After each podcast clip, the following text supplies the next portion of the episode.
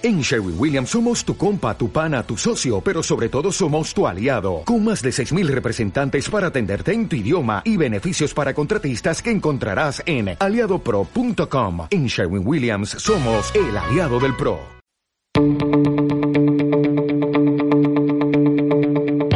Kilómetro 30, mi maratón contra el cáncer de mama. Hola, soy Vero Flores. En este podcast te comparto mis experiencias, aprendizajes y tips sobre cómo afronté el ser diagnosticada con cáncer de mama.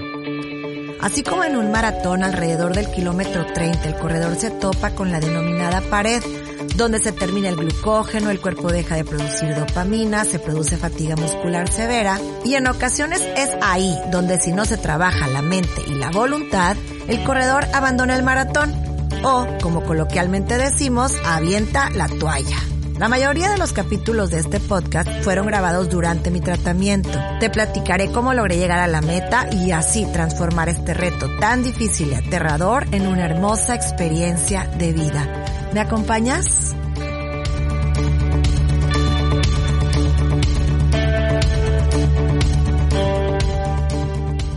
Hola, bienvenidos a mi podcast. Hoy en este capítulo te voy a platicar sobre algunos consejos que te puedo dar de los aprendizajes que me tocó vivir con esta experiencia del cáncer de mama. El consejo número uno es un solo día a la vez. Esto es aplicar el mindfulness todos los días. Así es que no querer adelantarnos a mañana qué va a pasar, cómo me voy a sentir, qué, va, qué voy a hacer, qué va a decir el estudio. Vamos a vivir un día a la vez. Este día, ¿cómo me siento? Este día, ¿tengo energía?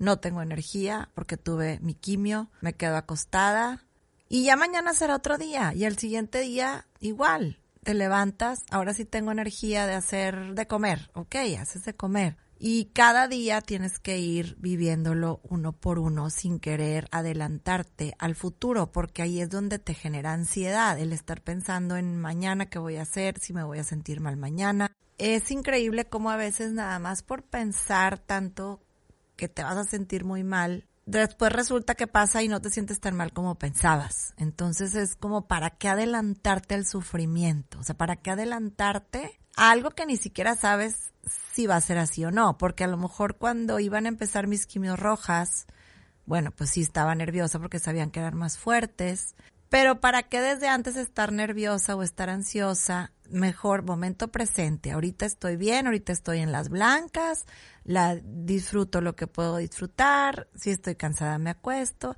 Ya cuando estés en las siguientes, en las rojas o en las más fuertes, bueno, pues ese día entonces dices, a ver, ¿cómo te sientes?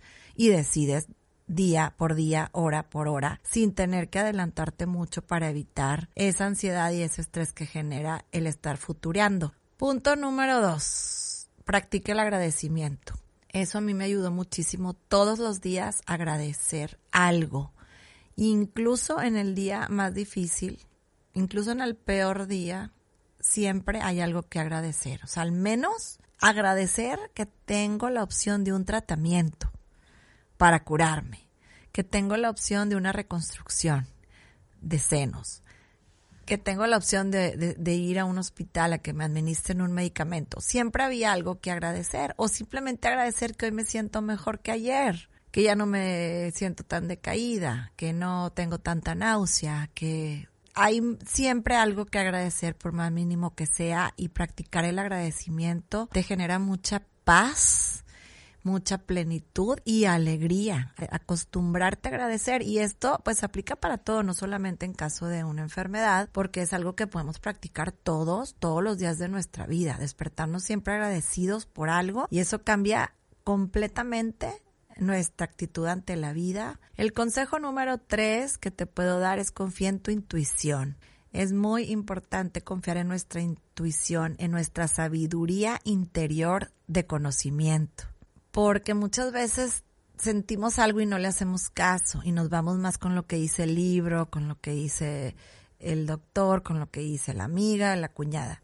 Hay que confiar en nosotros mismos y en sentir cuando algo en nuestro cuerpo no está bien cuando sentimos que algún medicamento no nos cae y externarlo, porque siempre cualquier cosa que uno note que no es normal en tu cuerpo, pues haces los cambios adecuados y, la pasas mejor.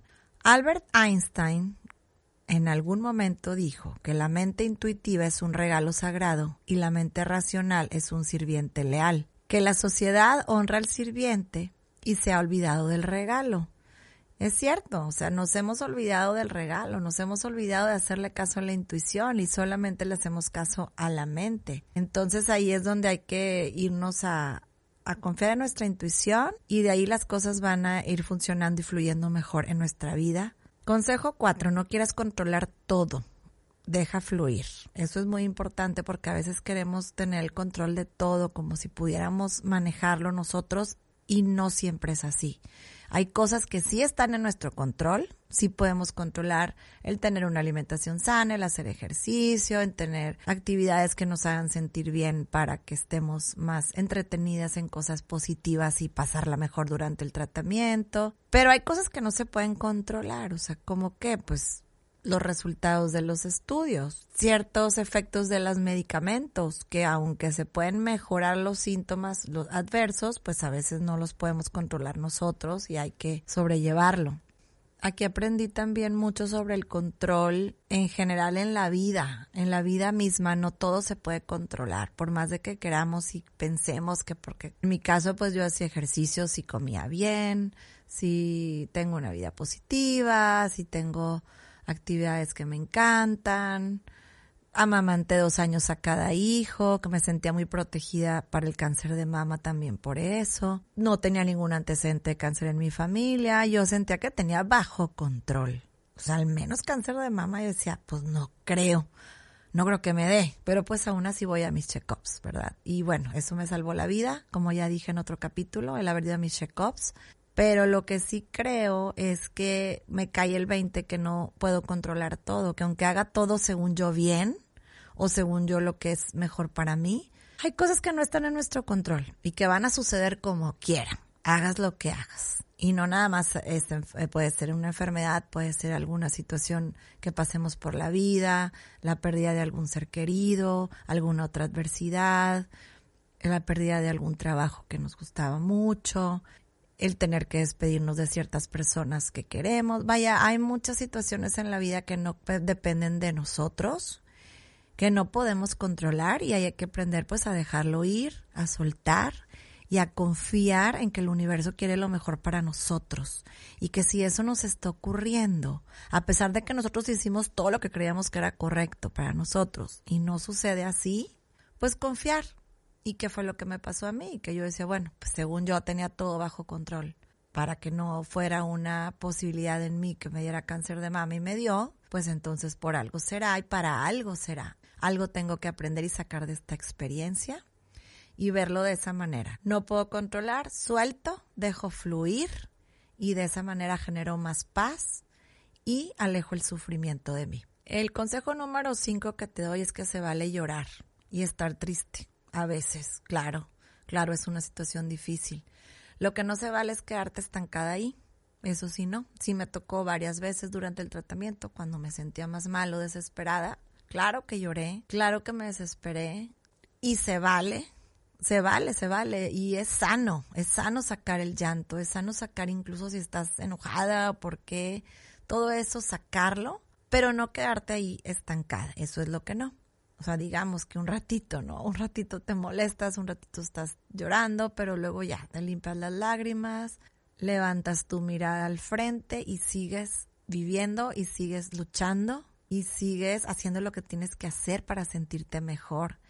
Y ahí es donde tienes que pensar qué es lo que te hace sentir mejor para quitar esa, tristeza o esa, ese cansancio que ya traes de, de, estar viviendo esta situación. Y pues es cuando aplica que hagas cosas que te encanten hacer. Si te gusta pintar, si te, si te gusta escuchar música, tocar algún instrumento, platicar con tu mejor amiga, convivir con tu hijo, jugar un juego con tu hijo. Vaya, hay mil cosas que puedes hacer para sentirte mejor, hazlas en ese momento o pronto, después de haber pasado por ese episodio de, llanto o de desesperación, lo palomeas como que ok y continúas con cosas positivas. El consejo número 6, pide ayuda cuando la necesitas. no te quieras sentir superwoman. Por favor, porque las mujeres tendemos mucho a eso, a de que queremos, ay, sí puedo y sí, pues estoy en quimio, siga ahí ando para arriba y para abajo y déjame voy y sigo. Tienes que aprender a pedir ayuda y los días que no te sientas tan bien, que alguien más te ayude a hacer la comida, que alguien más te ayude a recoger a los niños. Puedes apoyarte en otras personas y aprender a, delegar, a delegar las actividades que puedas delegar en los momentos en que lo necesites. El siguiente consejo que te puedo dar es apóyate en mujeres amigas o conocidas que hayan pasado por lo mismo. Mujeres que hayan tenido la misma enfermedad que tú, en este caso cáncer de mama. A mí me sirvió muchísimo hablar con amigas que ya lo pasaron y que ya están bien, que ya pasaron ese proceso. No hay nadie mejor con quien te sientas así apoyada, alguien que tenga la misma empatía de alguien que ya pasó lo mismo. Eh, obviamente cualquier amiga, aunque no lo haya pasado, puede ser de apoyo, claro, como lo dije ante, en el consejo anterior, pero también el hablar con mujeres que ya lo pasaron. Yo por eso en su momento buscaba podcast, buscaba información en internet, obviamente también amigas que ya sé que lo pasaron, hablé con ellas, me platicaron su experiencia, me daban tips de cómo hacerle. Y de hecho eso fue una de las ideas por las que sí quise compartir este podcast, porque sé que es importante o escuchar algo de mujeres que ya lo hayan pasado, porque no sientes la misma empatía con alguien que nunca le ha pasado el cáncer de mama a con alguien que sí, porque a lo mejor tus amigas que nunca les ha pasado, dices, te dicen, échale ganas, sí, tú puedes. Pues sí, qué padre, o sea, digo, qué lindas, claro que sí, las porras es maravilloso, el apoyo es maravilloso, pero siempre te sientes mucho más empática con alguien que, que ya lo pasó. Sobre todo te sientes más motivada porque dices, híjole, pues si ella pudo, yo también puedo, ¿sí? Si ella ya lo logró, ya está bien, ha estado bien en todos estos años, algunas amigas tenían ya muchos años de haberlo pasado, otras poquito, diferentes casos porque cada caso es único y no es como para compararnos, pero sí para apoyarnos unas a otras y eso es bien importante y es algo de lo que yo siento un compromiso muy grande ya ahorita después de ser sobreviviente. Uno de mis compromisos sociales pues es eso, además de, de difundir la detección oportuna, de apoyar a otras mujeres que lo estén pasando y que mis palabras de aliento y que mi experiencia y lo que a mí me sirvió les pueda servir.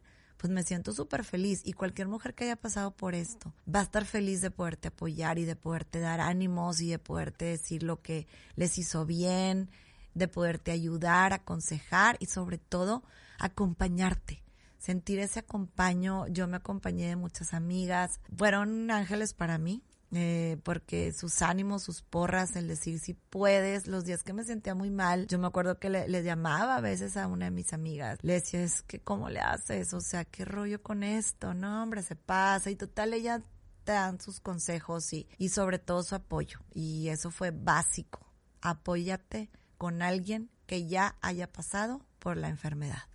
Y si no tienes a alguien a la mano, pues búscalo, búscalo, búscalo. Hay muchas mujeres una de cada ocho mujeres ha tenido cáncer de mama, es muchísima gente. Si no tienes a nadie conocido o cercano o que te atrevas a buscarlo para pedirle su, su apoyo, pues búscalo. Yo por eso estoy aquí, por eso comparto mi Instagram, para que si necesitas a alguien con quien hablar del caso, de tu, de tu tema, de tus miedos, de, del cómo te sientes, de consejos, pues para eso estoy y para eso puse mi, mi dirección de Instagram y a través de, de, esa red social, pues varias mujeres se han comunicado conmigo y eso me da mucha alegría. Y de verdad que para, yo creo que para cualquier mujer que hemos pasado por esto, nos da mucha alegría poder apoyar a otras mujeres, como que es parte del, pues del compromiso que, que, que nos queda, de, de las ganas que nos quedan después de haber pasado y superado esto es como una forma de encontrar un sentido a todo lo que vivimos. Es como decir, hijo, le pasé por esta experiencia dura, este sufrimiento, ¿y para qué? ¿Para qué fue? O sea, es buscarle un sentido y ese sentido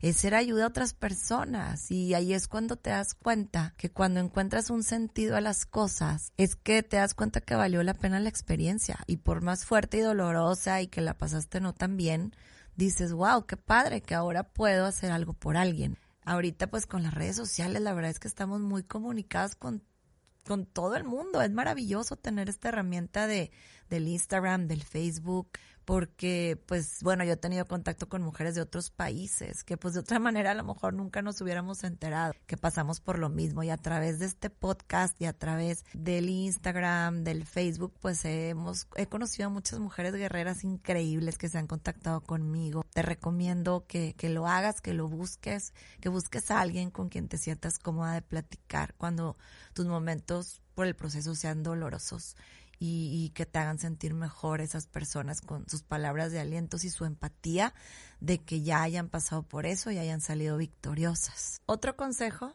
consejo número 8, medita todos los días. A mí me ayudó muchísimo la meditación. Había momentos en que estoy segura que gracias a la meditación salí adelante de ese momento difícil que me estaba pasando tanto de sentirme mal en todas las etapas, desde el antes de la cirugía, cuando la noticia desde la cirugía, en los momentos de miedo, porque a veces pasas por etapas de miedo, que empiezas a pensar que si tienes más enfermedad o que no solamente sea ese tumor, vaya, a veces la mente es traicionera y te empieza a meter miedos. Bueno, en todos esos momentos, medita. Y si lo haces de diario, mejor yo siento que para mí fue lo más importante, algo de lo más importante para pasar esta situación de vida de una manera mucho más en paz y tranquila. Me daba mucha serenidad meditar. Hay muchos tipos de meditaciones que puedes hacer. Está el mindfulness, están las de Deepak Chopra, está el Oponopono, que es una tipo de meditación con agradecimiento. Están muchas en internet, las, las de Joe Dispensa. Puedes buscarlas en, en internet. Hay todo tipo de meditaciones. La que más se te acomode, la que te sientas más cómoda, la puedes hacer tanto guiada o como tú misma. Si ya has tomado algún curso, ya has aprendido a meditar por ti misma, lo puedes hacer y va a ser de gran ayuda en tu tratamiento y en todo tu proceso.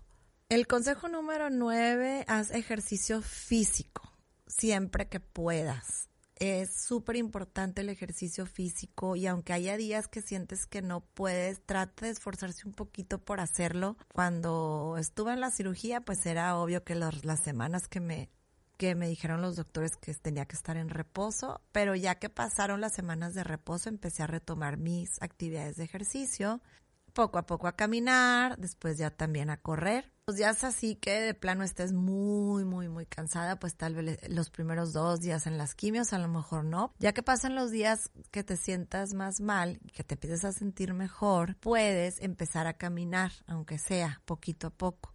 Y después, si tienes costumbre de correr, correr. Yo en mi caso ya corría y nadaba, entonces yo para mí era nada más irme calando a ver cómo me iba sintiendo primero caminaba y había que me sentía bien, pues empezaba a trotar. Si nunca has hecho nada, pues ahí sí tienes que irte bien despacito, pero no dejes al menos de caminar.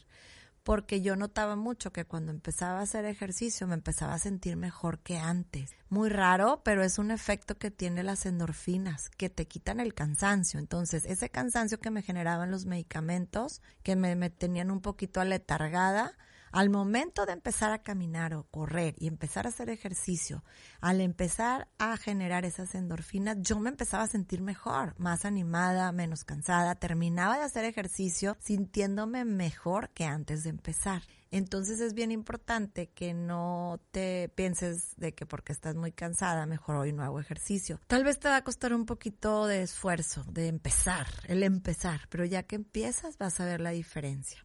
El consejo número 10 es come sano, porque cuando estamos en un tratamiento de quimios o cuando vamos a tener una cirugía importante, hay que tener a nuestro cuerpo y nuestras defensas bien fuertes y pues una manera también de cuidarnos es comiendo saludable, muchas verduras, muchas frutas, jugos, pescado, bueno, de todo. Una dieta balanceada, evitando azúcares, evitando harinas, no tantos lácteos, para mantenernos lo más fuertes posible y poder aguantar bien lo que viene de los tratamientos, tanto cirugías como quimios. Consejo número 11. Cuidado con el Internet. Busca fuentes confiables o bien corrobóralas con tu médico. El Internet a veces nos asusta. A mí me pasaba al principio de mi diagnóstico que buscaba mucho por Internet y sin entender mucho de medicina, pues la verdad sí me preocupaba lo que decía, me asustaba. Aunque sean sitios confiables, porque yo buscaba puros sitios confiables, a veces no le entendemos también la interpretación de, de lo que significan los términos médicos, entonces nos asustamos, lo que dice ahí nos aterra. Me pasó en algunas ocasiones hablarle a mi doctora asustadísima y mi doctor me aclaraba que no era lo que yo estaba pensando, entonces yo el consejo que te podría dar es sí, es a lo mejor es inevitable que googleemos todas las dudas que tenemos, pero siempre corroborarlas con nuestro médico. Consejo número 12, no te hagas la valiente. bueno, somos valientes porque somos mujeres fuertes, pero a mí sí me llamaba mucho la atención porque la mayoría de la gente te dice qué valiente eres qué valiente que estás enfrentando esto. Y la verdad, yo digo, pues yo no me considero valiente porque es algo que yo no elegí. O sea, obviamente yo hubiera preferido no pasar por esto, o sea, no, no quisiera haber pasado por esto. Por eso yo creo que no es ser valiente, sino aceptar lo que nos toca vivir de la mejor manera y tener una actitud positiva ante esta situación. Eso es lo que sí es admirable, que digas, wow, esta persona está pasando por esto y está teniendo una actitud súper positiva, pero el decir que eres valiente por enfrentar esto, a mí no me checa. Bueno, al menos a mí no me checaba que me dijeran que qué valiente soy, porque yo decía, pues no me considero valiente, o sea, me tocó, me tocó esta experiencia y lo tengo que hacer, porque si no lo hago, pues pierdo la vida, pues tengo que hacerlo, tengo que hacer eh, cirugía, tengo que hacer este tratamiento, pero no es algo que yo elegí. Para mí la valentía es alguien que se atreve a hacer algo que no lo tendría que hacer a fuerza y aún así lo hace. Eh, aquí lo importante es enfrentar ese miedo, la actitud con la que lo enfrentes y sobre todo aceptar la situación que tienes que pasar, porque no es opcional, porque si fuera opcional, pues mejor no la elijo. Entonces, bueno, ahí está el consejo de no te hagas la valiente.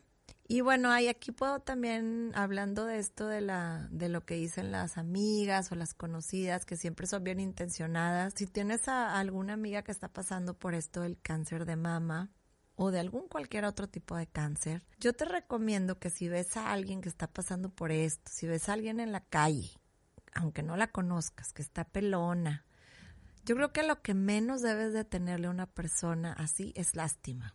Yo creo que lo que más debemos tenerle es admiración, respeto, admirar, aplaudir y sonreír su, su actitud, porque muchas veces pensamos que como que pobrecita porque está pelona y ahí la vemos, pero esto está muy lejos de, de ser algo que ayude, porque el, tener lástima no ayuda en nada. Lo que ayuda es tener empatía, porque la empatía sí hace que te muevas a la acción.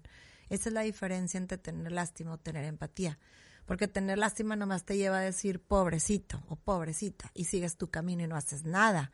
En cambio, cuando eres empático y te pones en el lugar de esa persona y realmente buscas apoyarlo de alguna manera, y estar ahí, ya sea para apoyarla moralmente o incluso con actividades que puedas hacer por la persona que está pasando la situación. Entonces, si tú tienes una amiga que está pasando por esto, háblale, no le tengas miedo, es muy distinto cómo ves el cáncer antes y después de que ya lo viviste. En vez de pobre, ahora dices, wow, esta persona es realmente admirable. Y en vez de no le llamo, a lo mejor no va a querer hablar conmigo, Claro que le hablo, le hablo y para que sepa que estoy ahí y que puedo apoyarla, le puedo apoyar tanto moralmente con porras como también con vueltas de los hijos o con comida para que no tenga que cocinar los días que no se sienta bien. En vez de tratar diferente a una persona con cáncer, la debes de tratar igual o mejor. Esto fue Kilómetro 30 Muchas gracias por escucharme. Yo soy Vero Flores. Puedes encontrarme a través de Instagram como Vero-Flores GZZ. Te espero en el siguiente episodio.